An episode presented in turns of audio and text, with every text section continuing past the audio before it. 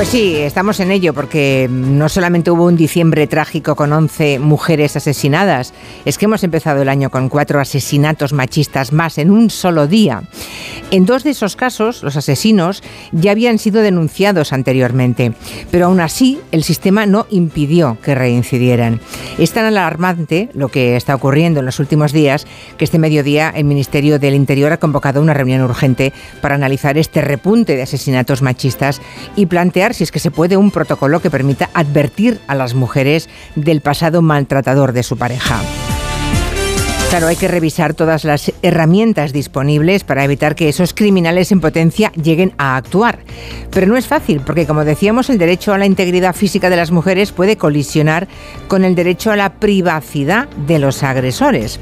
Hay fallos, desde luego, evidentes en la ley que protege a las víctimas, por ejemplo, cuando se adjudica un bajo nivel de riesgo a mujeres que luego han sido asesinadas, y eso ha ocurrido en los últimos días. Así que tenemos muchas preguntas, como siempre.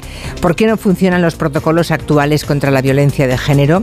¿Es que faltan recursos? Claro, siempre estamos repitiendo desde los medios la importancia de denunciar, pero ¿de qué sirve si luego el sistema no es capaz de proteger a las que se atreven a dar ese paso que nunca es fácil? Avisar a las posibles víctimas de que viven con quien maltrató a otras antes puede hacerse jurídicamente, sería útil que fuera así. Nos lo preguntaremos en tiempo de gabinete con Ignacio Guardans, Arancha Tirado y Juan Soto Ibars. Una